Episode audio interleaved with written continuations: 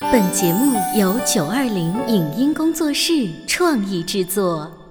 《潮爸辣妈》节目版权归合肥市广播电视台所有，任何未经允许的传播行为均属违规。欢迎与九二零影音工作室沟通合作事宜，电话零五五幺六三五零九三五六。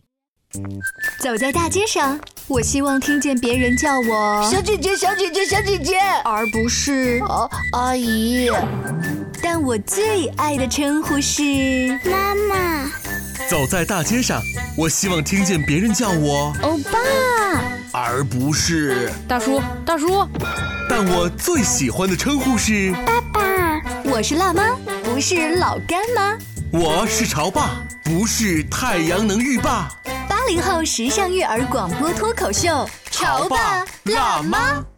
本节目嘉宾观点不代表本台立场，特此声明。让孩子读书不仅可以增长知识，还能让他们远离电子产品。可是樊登小读者 APP 还是把孩子拉回到电子产品面前，这两者有矛盾吗？在书籍市场如此丰富的今天，如何帮孩子优选书籍？樊登小读者 APP 与其他读书产品最大的不同是什么？一鱼两吃、一书两讲的说书形式，对于父母和孩子的阅读体验有怎样的影响和改变？欢迎收听八零九零后时尚育儿广播脱口秀《潮爸辣妈》，本期话题：樊登小读者亲子共读指南。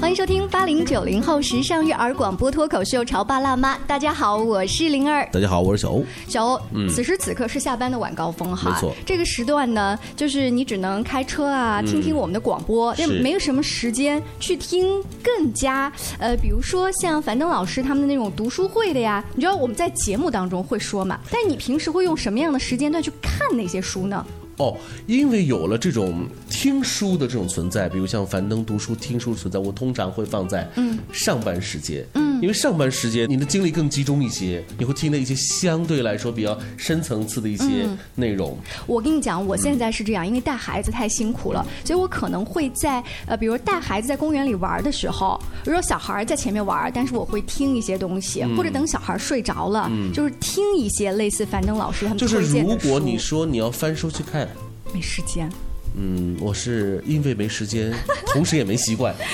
所以 呢，樊登老师用他的角度替大家总结了一本书的精华，嗯真的很适合现代的潮爸辣妈。那在二零一八年初的时候，少儿版的樊登小读者从是樊登读书会裂变而生。还记得吗？各位潮爸辣妈的听众，我们在去年的时候、嗯曾经就做过好几期《樊登小读者》的这个节目，让大家见识到哦，原来在这样的一个平台当中，还有一个专门面对于孩子去听去看的这个 APP 哈。是，相信我们潮爸辣妈的很多听众呢，自己也是樊登读书会的粉丝，那自己的孩子也就和小口袋成为了好朋友，成为了樊登小读者的粉丝。今天我们的直播间呢，就为大家请来了樊登小读者的创始人、樊登读书会的主编肖宏文，欢迎您。肖老师好，你好，你好，各位潮爸辣妈好，我是樊登小读者的肖宏文。啊，肖老师，这个您的身边还有一位大咖哈，就是樊登小读者当中的故事大咖，全亚洲最会讲故事的张爸爸，欢迎。肖爸爸好。潮爸辣妈，大家好。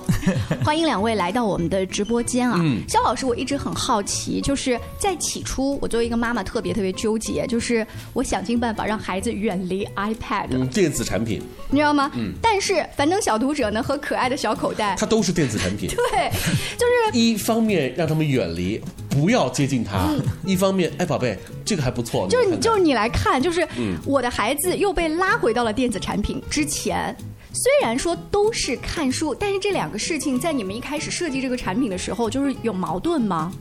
呃，是这样的，我们也纠结过一段时间，就是我的主旨是让孩子们要回到纸质书的阅读上。是那么回到纸质书阅读上呢，用什么样的方式呢？嗯，因为孩子现在的真的是呃，已经跟电子产品呃没法儿去离开了，这是一个电子时代，就是我们最想要回到原来那个时代，那是痴人说梦。你想一想，如果我们的孩子连个动画片也不看，呃连个游戏也不玩，那他以后出去跟小朋友怎么交朋友呢？就是吧？这是一个时代，就是他已经来了，来了以后就要用最好的方式去接纳他、拥抱他。嗯，所以什么呢？就是。既然孩子那么喜欢看动画片儿，那么喜欢玩游戏，我们可不可以把书做成像动画片儿一样有意思呢？让孩子们在看动画片的时候，哦，我想起有一档节目叫《樊登小读者》，我看完，因为我们的时间很短很短，基本上就是十十十分多钟分钟左右。嗯嗯哼，然后一个孩子通过十多分钟去了解一本书的很有意思的东西，然后通过这种方式再去拿起书，嗯哦哎，这是一个大家是不是都喜欢的是啊一个结局呢？比如说我的孩子就特别喜欢，当中有一本书，就是多少楼层，每个楼层100对发生了什么的故事，他看了一遍又一遍哈。就是呃，邵老师，您觉得小读者 APP 它最大的这个特色，有别于这个市场上其他同类型产品的主要区别嗯是？我们自己叫自己叫一书俩讲嘛。嗯一书俩讲什么意思呢？就是我一本书呢讲俩次，一次是故事版，这个故事版呢我们是讲给孩子的，就是一本书里的好的东西、好的有趣的故事，我们把它抽取出来，哎，讲给孩子听，希望孩子对这本书有兴趣。嗯，而且我们还特别贼啊，我们没有把书给他讲完，哦我们会留一些悬念，我们叫留白。这个留白是为了让孩子去看纸质书，对，就是为了让孩子，哎，我这个故事没讲完，我得去看呀，是吧？结果呢，有的呃，我们的会员就会在后台跟我留言说，说你们太不地道了、啊，讲个故事都没讲完，还得让我美术，哎呦，就是潮爸辣妈们想一想，就是我们在孩子身上投入多少钱，对吧？美术这件事儿是最就还差这本书的钱吗？对最经济的一个投入啊，真的是。那所以像张爸爸这样的故事大咖，他得就是录两种不同的版本吧？对哎对对，嗯，那张爸爸，您对就是小孩儿您讲的这种口吻，是我们可以想象出来的。那对爸爸妈妈呢？您得换一种身份跟感觉去教大学生吗？也就是我为什么很认会 同不会？精神分裂啊？哎，不会，不会，不会， 完全不会。因为其实我在跟樊小子合作的时候，我觉得最高兴一点就是说，其实樊老师讲的一句话讲得很好，就是说他希望孩子还是能够回到纸质书的阅读上面，这一点很重要。所以那时候我在跟他们合作的时候，我觉得很开心，就是说我我也我也很认同这个观念，而且我也用这样的观念来录影，就是说哈，每次我讲一本书的时候，我其实很多小朋友跟我讲说，张爸爸你真的很坏，你知道吗？因为我每次都这样讲那个最精彩的样子，说就你们知道前面来了什么人出现，你知道？我说知不知道？不告诉你们， 那小朋友就我就可以在想象说，在看这个影片的小朋友会有多么的痛苦哈、嗯那我们在大人的阅读上面，其实也不太一样是。在我们跟所谓的我们叫跟读版的上面来讲，我是会讲了很多是没有跟孩子讲的东西，所以比如说我们会跟家长分享说，你在一个这本书里面，你讲完再跟孩子共读完之后，你可以跟孩子讨论什么话题，嗯，而且这些话题你可以举哪些例子给他们听，我就会举自己生活当中、生命当中的一些例子，好教那教家长怎么分享。嗯张爸爸给我们随便举一个例子，就是特别经典的绘本，我们潮爸辣妈都会知道的一些。嗯你最后是引导家长去是怎么共享跟对爸爸妈妈说的？比如说举例来讲，像我现在正在写一个新的一个故事来讲哈，我就谈到就是说，其实我们要欣赏孩子的独特。因为比如说，那故事里面就在讲，他叫绝非普通人。嗯，他里面讲了很多很多不同的人，他们比如说有些人是脚特别长，有个人叫磁铁石。他为什么叫磁铁石？ 就是因为他走在路上，所有东西都铁的东西都被吸到他身上来，还有跟他的头发特别的蓬。那我们讲这些人很特别，对不对？那我在讲故事的时候，我就在讲说这些人他们特别的地方在哪里，有趣的地方在哪里。可是因为他们本来是生活当中是很痛苦的，而且会被别人嘲笑的。嗯。可是后来是因为很多的机缘和他们的乐观跟坚强哦，最后他们竟然找到自己一生当中最适合做的事情。嗯。那我就会用这个观念去跟孩子谈。去鼓励孩子们。可在家长的过程当中，我就不太一样了。我就跟家长讲说，其实我们在跟孩子看完这本书的时候，要跟孩子聊两个东西。第一个是你要让孩子知道他的独特之处是他的美好之处。那你要怎么去跟他谈这件事情？第二个是，我们要学会去尊重跟我们自己不同的人。你要准怎么去尊重他们？所以我我举个最明显的例子来讲，嗯嗯，我在那个故事的最后，我就跟孩这这是我们大概接下来会上档的一个东西，我就跟家长们分享，我就举个例子给家长们听。我说，比如说有一个人，嗯，他六岁才会讲话，嗯嗯，那你觉得他小时候被受受尽嘲笑，嗯，那你知道这个人长大是谁吗？李白，哇哦，对，那有一个人呢，他从小呢就是很好玩，就是他很喜欢问一些很奇怪的问题，嗯，然后家长跟一些其他的同学都会笑他，嗯，甚至呢有一次老师还特别笑他说，你看他坐的板凳有多么难看，有人看过比他更难看的板凳吗？嗯，就这个小孩子自己从椅子底下拿两个板凳出来说，哟，我看过更难看，是我之前坐的这两个，就你知道这个人是谁吗？是爱因斯坦，是。你就可以知道说，你看这些小孩子他们小时候是多么的独特。嗯，那你今天如果你有父母亲看到他的时候，你会觉得多么难过，嗯你甚至可能会生气，觉得他怎么会讲这么好笑的话？所以你在跟爸爸妈妈说的这个部分当中，你就会把你刚才想说的话，对，这就是刚才肖老师说的叫一鱼两吃的这种方式。一鱼两吃，一啊书俩讲啊。是呃这种方式的话，它就很不同于我们呃之前看到的一些或接触到的一些 A P P，就是只是针对那个读者，我们为他服务就好了。而且我发现，就是当张爸爸在讲后面那个一鱼两吃的时候，我有一种被心理疗愈的感觉，嗯就我好像请了一个心理专家，在给我疏解一些压力。 哎，如此看来哈，如果能够去给孩子定这个樊登小读者，嗯，作为父母来说，还能够收获一种育儿的经验，对，那这还是一种对于我来说是额外的一种收获。是啊，哎，我很好奇，肖老师，就是当所有的那些道理都通过张爸爸这样的故事大咖讲出来的时候，是他一个人完全自己在屋子里面思考出来，还是你们有一个庞大的这个主编团队，大家一起去深度挖掘背后的信息？对，特别好啊！这个问题其实是这样的，就是我我们在呃跟张爸爸合作是今年才开始的，是，所以我们呢一直有一个庞大的内容团队。对，我们这个内容团队呢，就从写书、编辑、策划。然后，呃，包括我们的后期制作，包括我们有导演，我们有道具师，我们整个一套的呃一套体系的人嘛。其实我们在做书的时策划的时候啊，真的是特别的用心。其实一本书，一本好书，可能是作者大概花了好久的时间才写出来，有的作者可能一生只有一本的代表嗯作。所以这些好书要能讲出人家那个原汁原味儿他的想法，甚至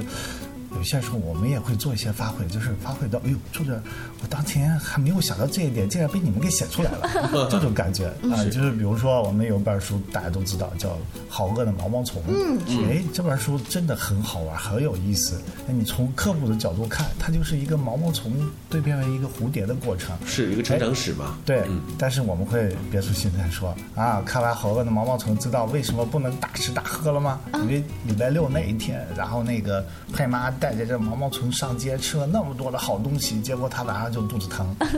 然后用这个方式就告诉小朋友不要乱吃零食，不要大吃大喝，胡吃海塞。所以说，因为有了你们这个团队的存在，你们会对一些你们挑选的一些很好的一些作品、一些绘本，除了能够去发掘他们这个绘本本身的这种意义之外呢，你们还会有另外一个维度去跟孩子交流，去告诉给孩子。那我想，呃，也是因为你们有这种方式，在跟张爸爸合作的时候，张爸爸也是对于贾老师他们这种方式的一种认同，然后又幻化成您本身的这种与生俱来的这种 能力，所以其实我可以补充一下，是 我在跟樊小的合作的过程当中，是我非常痛苦的过程。哦，为什？么？他们呈现的东西真的是非常好，可是对我们这种作者来讲就很痛苦。其实没有，我这是赞美，我也 是，因为每次我写个剧本来，来来，八卦一没下啊有没。有，真的是我，但是可能夏老师自己不知道的是，我每次写个剧本要给他们审核，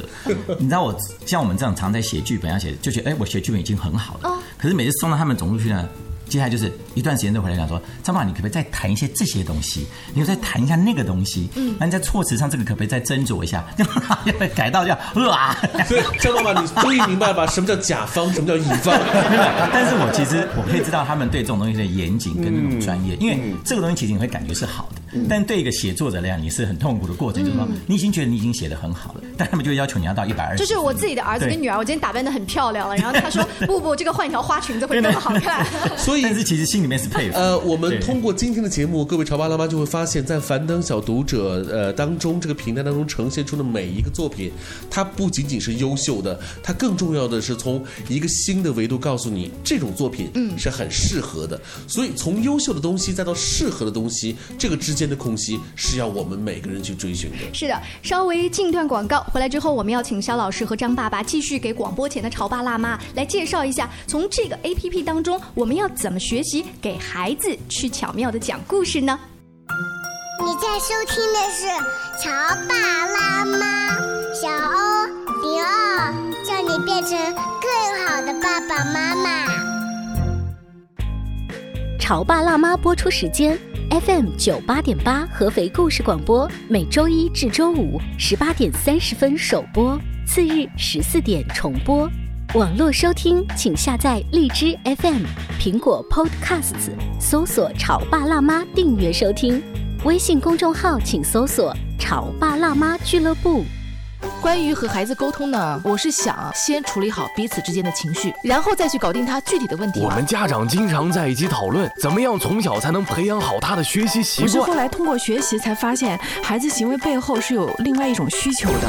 陪你一起吐槽养育熊孩子的苦，陪你一起追忆曾经自己的小世界。八零后时尚育儿广播脱口秀，《潮爸辣妈》。本节目嘉宾观点不代表本台立场，特此声明。让孩子读书不仅可以增长知识，还能让他们远离电子产品。可是樊登小读者 APP 还是把孩子拉回到电子产品面前，这两者有矛盾吗？在书籍市场如此丰富的今天，如何帮孩子优选书籍？樊登小读者 APP 与其他读书产品最大的不同是什么？一鱼两吃、一书两讲的说书形式，对于父母和孩子的阅读体验有怎样的影响和改变？欢迎收听八零九零后时尚育儿广播脱口秀《潮爸辣妈》，本期话题：樊登小读者亲子共读指南。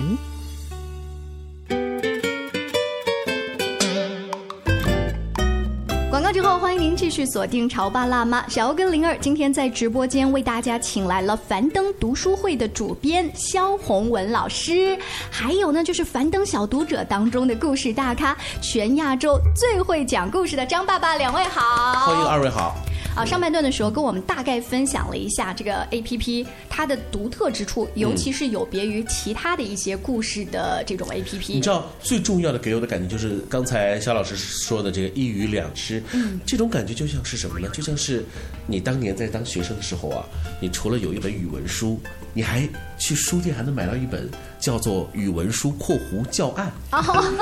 就是老师用 的，就这个自然段旁边会写啊。这个自然段你应该怎样？是是应该怎样教给孩子？这个孩子他会不会？就是你，你有一种啊，不仅我能够知道内容，我还有一种方法论。我想对于家长来讲，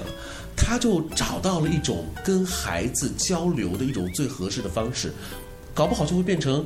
孩子会听得很感兴趣，但是爸爸妈妈可能不明就里，不晓得跟孩子去怎么去交流这个作品。哎、在我们这个樊登小读者这个平台当中，这个问题就可以被解决掉了。是，但我还有一个问题，就是虽然现在开卷有益，但是现在市场上的那个绘本呐、实在是太多了。嗯于是我家长呢，陷入了一种买书很方便，但是我不知道买什么，所以我去书店呢，可能就是就是推荐那个书目，或者老师开的那个书单，嗯或者就是从网络上面查到了一些近几年获奖的书单。但是我不知道樊登的他每个一三五不是要更新吗？那他选择书目嗯以及呃，比如说找这些大咖来录故事，他的这个原则和方法是什么呢？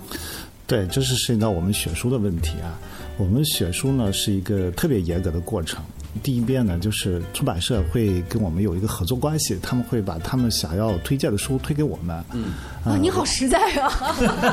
这个直接你知道告，你知道，这是我们当年在做 呃做音乐节目的时候一样。我我们每天这个音乐打榜，这些歌怎么来呢？啊，都是唱片公司给我们推荐的一样。这是来源方式之一。嗯还有呢，就是我们在网上会找同主题的书，呃，同主题，比如说涉及到某一个关于教育孩子怎么不要贪吃这一类绘本，有有好多本儿，嗯好多本儿我们就把它买回来，然后自己看，自己看完了再去给人出版社说，哎，我看上你家姑娘了，能不能让我们去取了 去做？呃然后这是我们选书的第一步，然后就是我们会有一个很严格的一个评审会。有点像是你们会考虑到孩子生长过程当中，比如说换牙期，比如说挑食的孩子，或者是讲礼貌，就这些大的主题，你们都会挑一些经典的，咱们对症下药，对不对？对对对对因为我在他们的 A P P 当中呢，挑选过一本关于西红柿的绘本，就放给我的儿子听。西红柿是有营养的，你一定要好好的吃，效果怎么样呢？非常好呀。所以呃，因为你们有一个很严格，然后有一个很专业的一个一个团队，一个编委会的一个团队去做这样的事情，所以就保证了呃上线的每一个作品都有独当一面的特性，嗯而且能够保证让家长和孩子都非常的喜欢，是吗？对，至少我能保证它是一本好书，嗯它还是一本孩子会喜欢的书。嗯呃，呃怎么说呢？就是一个绘本，它是分两大类，一类是功能性的，就像我们说啊，希望孩子吃西红柿就找一本这样的书，然后还有一类就是培养孩子的诗情画意、嗯想象力、精神层面的东西。嗯这个就是大部分绘本所具有的功能，呃，想象力的空间。然后比如说，我们找了一本绘本，它是讲中秋节。诶，中秋节的月亮不是很圆吗？这个月亮为什么有块圆有块缺？嗯，然后法国人就想，这上面有个遮月亮的人。哎，他在每天不同时刻拿一块布，像个魔术师一样把这个月亮遮住，我们就只能看到这半拉。哎，他有一天要休息，我们就看到一个全月。然后这么一本浪漫的绘本，哇，对孩子来说，我觉得就是这个认识中秋节最好的礼物。那对爸爸妈妈来说啊，原来还有一种比牛郎织女、比更这浪漫个的嗯嫦娥奔月还要浪漫的东西啊。对，顺便就说一下法国人的浪漫，咱们也延伸一下。对对，刚才肖老师这也角度办就是这个内容。刚才姜老师谈到说，他们有一个很牛的一个团队，就专门去筛选、去寻找作品。呃，肖老师旁边坐的呢，呃，张爸爸当然不是作品 了，是我们的大咖。那我也特别感兴趣，就是你们是如何茫茫人海当中找到了这么一个特别的张爸爸呢？哎这个叫人生有缘分啊。 我们可以各自来谈一谈，就是彼此的感觉，找到那个那个。我怎么感觉像相亲会啊？是的张爸爸先说说。不是，其实我跟樊友的结缘是在在两年前吧。嗯，是那时候我们是在北京的故事会上面认识的。嗯，是因为他们有团队过来这边听我讲故事，就就来跑来问我，就来跟我聊天，就说哎，过来有没有机会做这个合作，对不对？因为其实我大概在内地这边已经做了大概四五年的时间，到处去做，在全国各地讲故事。那他们就哎发现我讲故事的风格很特别，那我知道他们想要做的事情的时候，我也很认同。只是说那个时候，我记得那时候那位负责人来找我聊天的时候，我只给他两个建议。嗯第一个是说一定要有视频，因为视频对孩子来讲才会有吸引力。嗯如果你做东西是纯粹是音频的东西的时候，小朋友因为我们听音频是很容易分心的，嗯就像你看开车听音频有时候，哎，会忘记他刚刚在讲些什么。嗯所以对他讲，视频是一个很重要的过程。第二个是你一定一定要跟出版社做合作，希望他能够授权给你，因为未来等到你们。这个单位蓬勃发展之后，嗯其实事实上这个版权部分是要能够处理好的。哎，结果那时候我就发现，哎，反正找后来做，真正有朝朝这个方向去做，哦而且我也我还给他们一个很有趣的建议，就是我我所以我会很认同他们，是因为他们真的为中国的孩子做了一件很棒的事情是，但是我提醒他们说，一本书绝对不能讲 完，因为如果你讲完了，嗯小朋友就不会想去看这本书。张爸爸对上辈子一定是说 书人，这个说书人一定最后一句话是什么？知道吗？预知对，结果下回分享。醒目一想，对对，就就是是，所以我就觉得他们真的是贯彻那个概念，就是说都不讲完，让小朋友最后想去回到那个纸质书的阅读，这才是最重要的过程。嗯，所以这就是我很认同他们。所以后来我们合作就这样一拍即合，是这样子的一个概念。嗯对对对对。从肖老师的角度来看，张爸爸这样的一个人，他这个大咖能够给你们带来一种什么样的不一样的这种感觉呢？我们那段时间也在寻找特别好的大咖去嗯讲书，然后我们在市场上真的是茫茫人海中碰见了。嗯我们那个团队也是很偶然，我们听各种故事会，然后去找人家那个宝妈去有好多的故嗯事分享，哎、突然发现一个不一样的爸爸，在你们心目当中，张爸爸是怎么样的不一样？嗯，特别好笑。我觉得就是张爸爸的心里住了一个孩子，这是最大的不一样。就他不是刻意的去扮演幽默那种感觉，而是他本身就在那一刻能够幻化成一个小朋友。就是心里有孩子的人是能看得出来的。就我们吃饭、聊天儿，呃，说别的事儿没兴趣，但一说起孩子，哇，脸上洋溢不出的笑容，这这是一样的。这个这个就是能找到那个共同点。只要爱孩子，心里有孩子，你就能找到孩子那个痒痒点，你就能让他笑嗯。但就是张爸爸的演技一流。 啊这个我真的补充一下嗯是，其实不是只有我啦，因为我知知道很多，反正小组的上面的很多讲师，他们真的都好可爱。嗯我不知道大家有没有去可以去 A P 上面去看就知道，嗯像比如说派妈的风格就好可爱，好可爱，就真的是一个很可爱的，就是很有趣的那种。辣妈或者一个辣姐姐的角色这样嗯子，像乐妈也是，她就是一个哎，感觉会她带你去博物馆，他是比较而且她知性的，对他们就嗯就是像三火哥也是，他们每一个人都是很有他们自己独特的特色嗯。所以其实我去很多地方做故事会的时候，只要讲到他们的那些嗯讲事情的时候，每个小孩都有他们自己的拥护者哦，是啊对粉丝无数对他们讲说，张爸，我跟你讲，我好喜欢山火哥哥，所以看见你说我好喜欢上我哥哥，对对对对对对然后我感觉好像是对刘德华说张学友。肖老师，就是刚才他也提到了，比如说呃，乐乐妈妈，包括派妈丽莎，就这些不同的大咖，你们的团队在给他们设计的时候，最后会做这个调研，发现张爸爸的粉丝都是什么样类型的？呃，因为张爸爸讲的书是桥梁书，桥梁书的话就是小朋友稍微要大一点，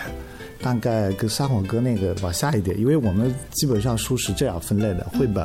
儿童文学、桥梁书，还有科普。科普的话就是大众皆宜，是绘本的话就是小一点，桥梁书处于中间，儿童文学往上走，嗯然后中间这个小人群呢也特别的多，它就是呃大班儿一二年级的孩子，就是字儿还没开始认太多。对，嗯，然后图呢就基本上慢慢要开始放弃这个阶段，然后就是由图到文，哎，这个过渡阶段、特别好多的冒险的故事、惊险的故事，然后加人格养成的故事，特别有意思。现在他们把最难的部分留给我了。